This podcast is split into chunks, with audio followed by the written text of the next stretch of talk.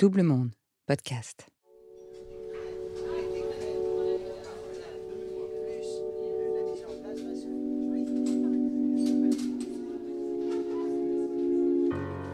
C'est un combat qu'il faut continuer pour être sûr que les alertes soient traitées de la façon nécessaire, pour que les lanceurs d'alerte puissent s'adresser à des autorités, vérifier que les autorités font leur travail quand des alertes sont données et que les alertes soient traitées pour protéger notre bien à tous. 16 février 2022, Café Les Parigots, au centre de Paris, une dizaine de lanceurs d'alerte, dont Marine Martin, prennent le micro pour une conférence de presse. Une manière de souligner un grand pas de fait dans le statut du lanceur d'alerte, l'adoption ce même jour par le Sénat de la loi visant à améliorer la protection des lanceurs d'alerte. La proposition de loi du député Sylvain Wasserman conforte le rôle de contre-pouvoir de ces personnes qui paient souvent cher leur combat intimidation, licenciement, procédure judiciaire. C'est la Maison des lanceurs d'alerte qui a organisé cette conférence de presse. Bonjour Marine. Bonjour. Qu'est-ce qui se passe aujourd'hui? Pourquoi tu es là, dans ce café parisien, euh, loin de Perpignan euh?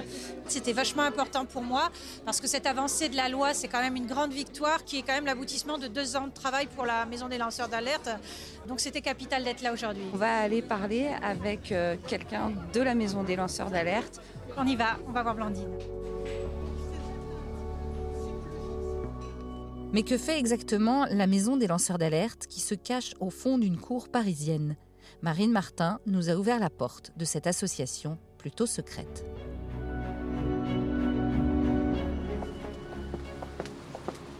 Ah, bah nous voici à la maison des lanceurs d'alerte, Marine. Alors la maison des lanceurs d'alerte, c'est bah, une partie de juristes, de chargés de communication qui viennent en aide euh, à ceux qui souhaitent lancer une alerte ou ceux qui l'ont déjà lancée, euh, pour ma part, et effectivement qui leur apportent un soutien euh, médiatique, juridique, sur différents aspects, psychologiques aussi, par l'écoute. Mais cette adresse, elle doit rester confidentielle. Parce qu'effectivement, certains lanceurs d'alerte souhaitent rester anonymes. Bienvenue dans Je te crois, saison 3, le podcast qui donne la voix à ceux dont la parole est mise en doute. N'hésitez pas à vous abonner sur toutes les plateformes d'écoute et profitez-en pour nous mettre des étoiles plein les yeux et nous laisser un petit commentaire sur Apple Podcast. Et retrouvez bien sûr toutes nos actus sur les réseaux sociaux de Double Monde. Merci Blandine de nous recevoir dans les locaux de la Maison des lanceurs d'alerte. Euh, merci, euh, bonjour. Euh, voilà, ben, présente-toi pour nos auditeurs qui nous écoutent, parce que c'est vrai que tout le monde ne connaît pas forcément la Maison des lanceurs d'alerte. Euh, oui, moi je suis Blandine Sillard, je suis chargée du développement de la Maison des lanceurs d'alerte. Donc c'est une association qui existe depuis 2018, euh, fin 2018, et qui a pour euh, vocation d'accompagner les lanceurs et les lanceuses d'alerte et d'améliorer leurs droits en France et en Europe. Pourquoi en 2018, finalement, vous avez, vous avez créé la Maison des lanceurs d'alerte? Quel a été le signal déclencheur, finalement, pour la création de cette association? Bah, ça a été créé par euh, d'autres associations qui avaient accompagné des lanceurs d'alerte au cours des années 2000, des lanceurs d'alerte sur des questions de corruption, des alertes scientifiques aussi, et qui constataient que bah, comme c'est pas leur cœur de mission, euh, leur cœur d'activité, elles n'avaient pas forcément les ressources et l'expertise pour les accompagner correctement dans leur démarche. Elles pouvaient faire des campagnes pour les soutenir, mais à un moment donné, elles étaient limitées. Et donc, euh, ces associations, c'est notamment euh, Sciences Citoyennes, Transparency International France. Et elles se sont dit, il faudrait un espace en France où les lanceurs d'alerte peuvent venir euh, raconter leur histoire, être écoutés, être appuyés euh, juridiquement, psychologiquement, médiatiquement. Et donc elles se sont lancées dans la création d'une maison des lanceurs d'alerte. Elles ont été rejointes par d'autres associations, par des syndicats aussi. Et euh, ce long processus qui a duré plusieurs mois, voire même plusieurs années, a abouti en 2018 à la création d'une association ad hoc hein, qui s'appelle la Maison des lanceurs d'alerte. Bonjour, je suis Élise Lucet, France 2, envoyée spéciale et cache investigation pour soutenir la maison des lanceurs d'alerte qui vous demande de signer une pétition qui va servir à protéger les lanceurs d'alerte. Ces lanceurs d'alerte prennent beaucoup de risques, beaucoup plus que nous journalistes et aujourd'hui ils ne sont pas assez protégés. Signez donc cette pétition et soutenez la maison des lanceurs d'alerte.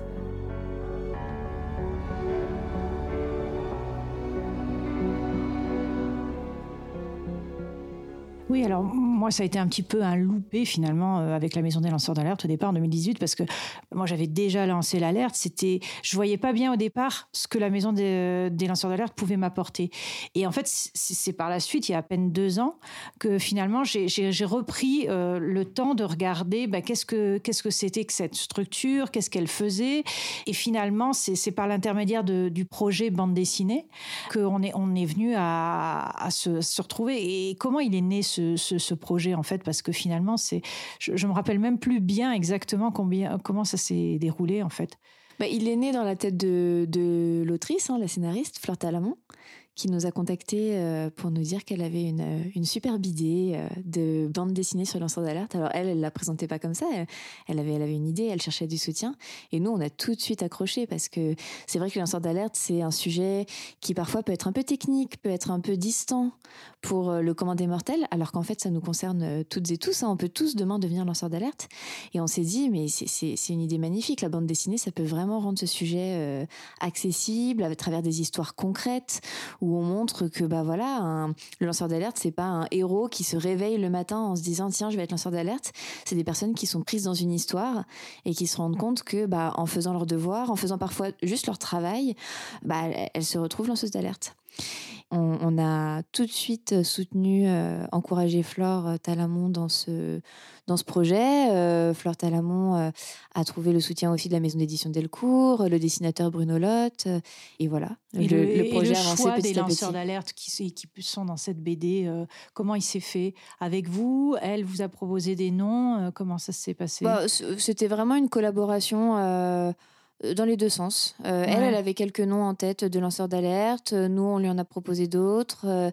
elle avait vraiment le souci d'avoir des histoires où voilà, elle pouvait trouver des articles dans la presse, elle pouvait documenter ça de différentes manières, parce qu'elle, voilà, on savait pas si on, on, allait pouvoir avoir tous les lanceurs d'alerte en interview. Il y a neuf histoires de lanceurs d'alerte, c'est dix lanceurs d'alerte en tout, et le but c'était de montrer bah, que, que les parcours pouvaient être différents, qu'on pouvait faire des choix différents dans sa stratégie pour lancer l'alerte, pour se protéger, pour pouvoir aussi en faire un guide. C'est ce qui, c'est ce qu'elle en a fait au final, en faire aussi un guide pratique. Euh, dans la BD, on trouve aussi des conseils juridiques, etc. Donc chaque histoire qui est racontée illustre euh, un cas type, on va dire, de lanceur d'alerte, si tant est qu'il y en ait, bien sûr. Et comment vous en êtes revenu à, la dépaquine euh, Pourquoi ce sujet-là vous avez intéressé, interpellé ou pourquoi, enfin finalement Il y a le le cheminement qui t'a amené à lancer l'alerte, le fait que bah, tu été victime de ça aussi, que t'es pas connu tout de suite l'origine des problèmes que tu dénonces. Et voilà, avec un sentiment un peu de, scandale et de devoir euh, bah, faire la lumière là-dessus, aider les autres aussi.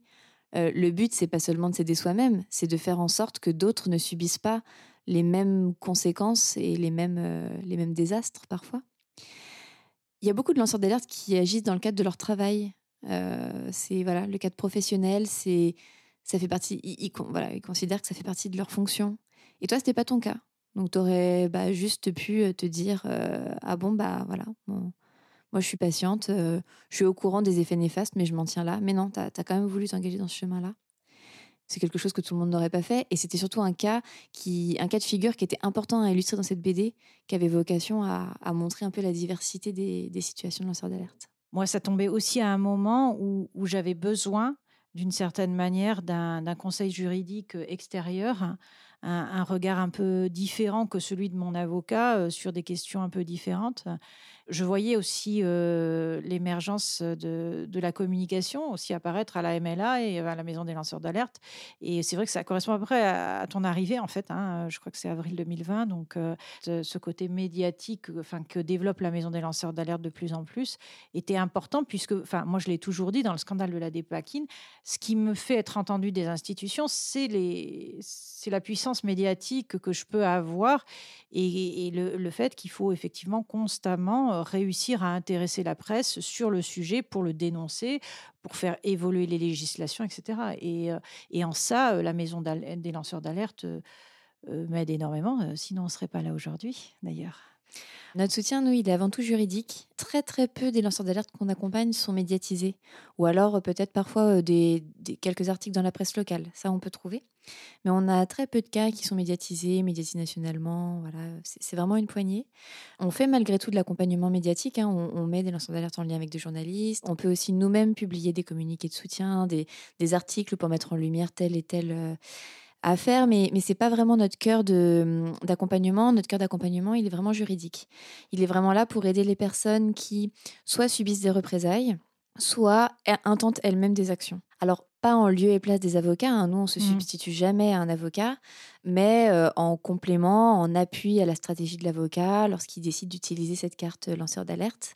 Euh, et ça nous arrive d'intervenir auprès des juges dans des cas particuliers, mais pour euh, éclairer le juge sur en quoi ce cas particulier touche à l'intérêt des lanceurs d'alerte en général, en fait. Et donc, quel type généralement de demande d'aide vous avez au niveau de la maison des lanceurs d'alerte? Nous, on a à peu près un peu plus de 70% euh, des personnes qui nous contactent, enfin qu'on accompagne, c'est des personnes qui lancent l'alerte dans le cadre de leur travail. On a beaucoup d'alertes sur des affaires de corruption, fraude financière. C'est à peu près un tiers des lanceurs d'alerte qu'on accompagne. Ensuite, on a des cas de maltraitance institutionnelle, des cas de risques sanitaires, environnementaux. Et ensuite, on a tout ce qui est de l'ordre de la discrimination, droit du travail. Ça, c'est pour les domaines qui sont les plus représentés. Après, dans une proportion moindre, on a aussi des lanceurs d'alerte sur des questions de maltraitance animale, on a aussi euh, des risques technologiques, protection des données personnelles aussi. C'est vraiment très varié comme, euh, comme domaine. Et d'ailleurs, ça reflète bien euh, tous les sujets sur lesquels il y a encore beaucoup de problèmes à régler. Donc, depuis 2018, maintenant, vous avez combien de dossiers à gérer quotidiennement là? Depuis 2018, euh, on a accompagné un peu plus de 300 lanceurs d'alerte, 316 en tout. Et surtout, on a observé en 2021 euh, une explosion des demandes de soutien. Euh, en moyenne, en 2021, chaque mois, on, a, on accompagnait trois fois plus de personnes qu'en 2020. Concrètement, en 2021, on a eu 15 nouveaux lanceurs d'alerte accompagnés tous les mois. En 2020, c'était 5. Mais justement, peut-être parce que la communication a été meilleure et que vous avez eu une meilleure visibilité du coup, bah, vous êtes victime de votre succès, non? Ah bah complètement. Il y a peut-être eu un, léger, une légère augmentation liée au Covid et à la crise sanitaire parce qu'on a observé que les alertes en matière de discrimination de droit du travail ont significativement augmenté. C'est le domaine qui a le plus augmenté. Donc c'est possible qu'une partie de cette augmentation s'explique par la crise sanitaire et euh, des alertes dans ce domaine-là. Mais pas seulement. Euh, je pense que le sujet est un peu plus médiatisé qu'avant. Donc les gens viennent plus facilement à se dire Ah, tiens, ma démarche, c'est une démarche de lanceur d'alerte. Et donc, bah, ils tapent lanceur d'alerte euh, sur un moteur de recherche quelconque et il tombe sur la MLA. Très clairement, en 2011, ce terme-là n'était pas du tout utilisé quand j'ai lancé l'alerte. Donc, euh, Mais en fait, c'est assez rare. Il faut, bien comprendre que personne se réveille un matin en se disant tiens, je vais être lanceur mmh. d'alerte. En fait, ce qui se passe dans la réalité, c'est que on vit sa vie au quotidien, on observe quelque chose qui va pas et on se dit bah, je vais le dire. Donc on signale. On signale une fois, on signale deux fois, on signale trois fois, on voit que ça change pas on signale ailleurs, on va voir d'autres personnes. Et au bout d'un moment, et surtout souvent quand on subit des représailles, on cherche à comprendre ce qui se passe parce qu'on ne comprend pas. Et en cherchant à comprendre ce qui se passe, on se rend compte que notre démarche, elle relève d'une alerte éthique d'intérêt général et qu'on peut être considéré comme un lanceur d'alerte. Et bien souvent, c'est seulement là que les personnes connaissent la maison des lanceurs d'alerte parce qu'ils cherchent, euh, ils cherchent des réponses euh, et on est en mesure d'en apporter une partie. Mais parfois, je ne dirais pas que c'est trop tard parce qu'on peut toujours les aider. Mais parfois, on regrette que les personnes ne soient pas venues nous voir avant parce qu'on aurait pu les aider à s'y prendre autrement et peut-être à s'y prendre d'une manière qui leur aurait permis d'être mieux protégés. Ce n'est pas parce qu'on a un cadre juridique que les lanceurs d'alerte sont réellement protégés. Il ne faut pas enjoliver une situation et considérer que parce qu'il y aurait cette loi, l'avenir serait tout rose. Euh, je salue les avancées de la loi. Amélioration, oui. Règlement d'une situation, certainement pas.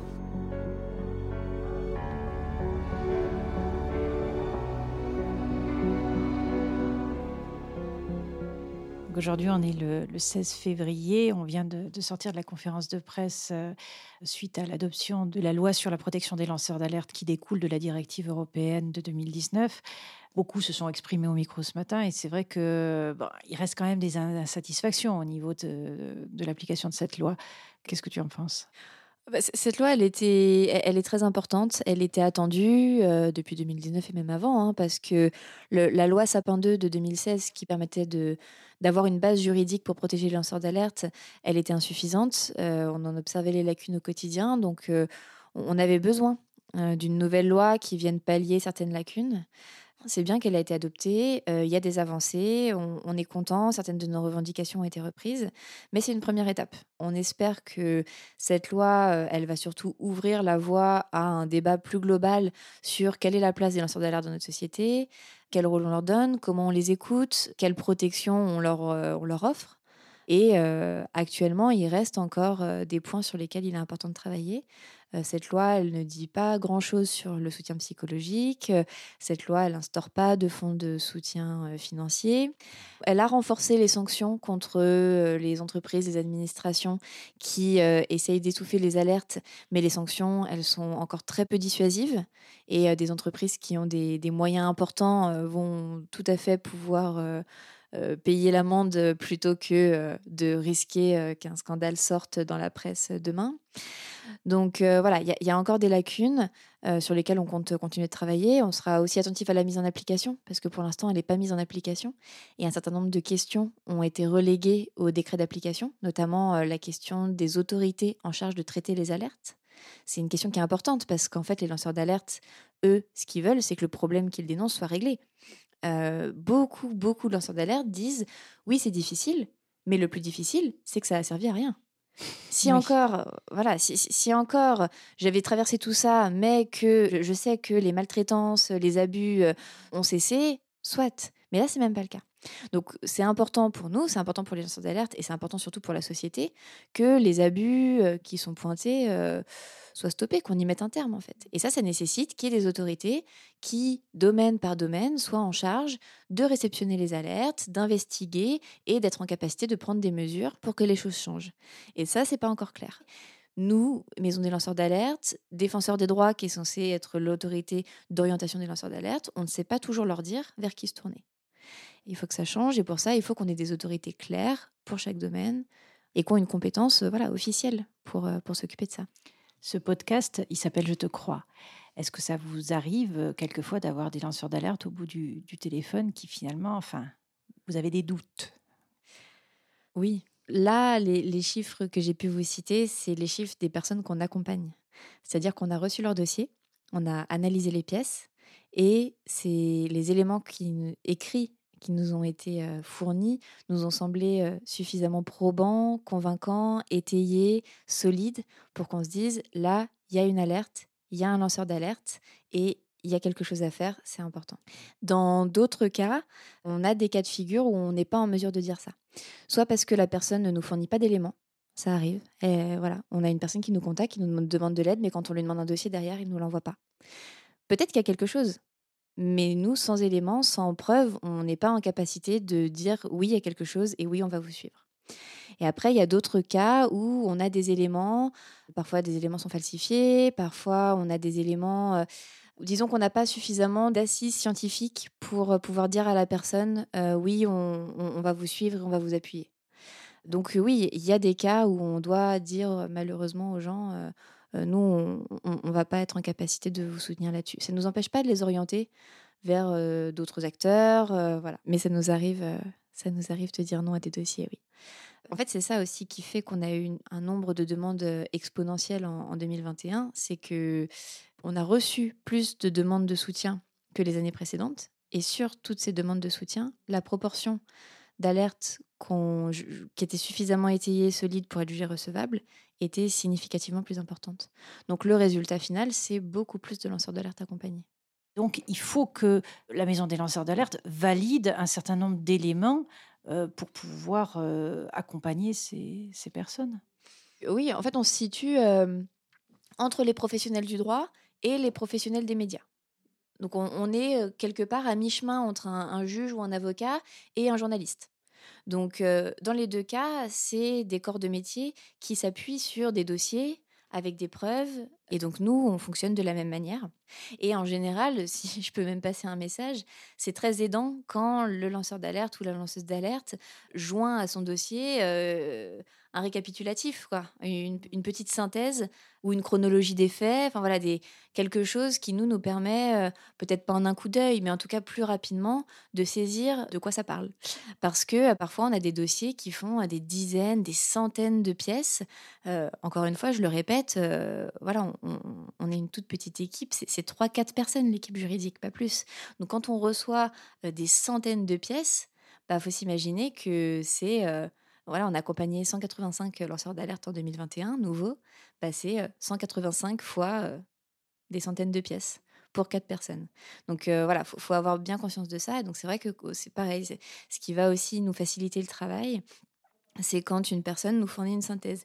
Et après, euh, on est des êtres humains derrière. Donc, euh, quand la personne nous facilite le travail, c'est aussi plus facile pour nous de dire je te crois. Merci Blandine. Bah, écoute, merci à toi. Nous avons sur l'année, depuis notre création, 315 lanceurs d'alerte qui se sont adressés à nous. Il faut absolument que euh, le maximum de personnes puissent rejoindre cette maison des lanceurs d'alerte restons conscients que les alertes et les lanceurs d'alerte ne pourront être protégés que par nous tous et nous les remercions du fond du cœur.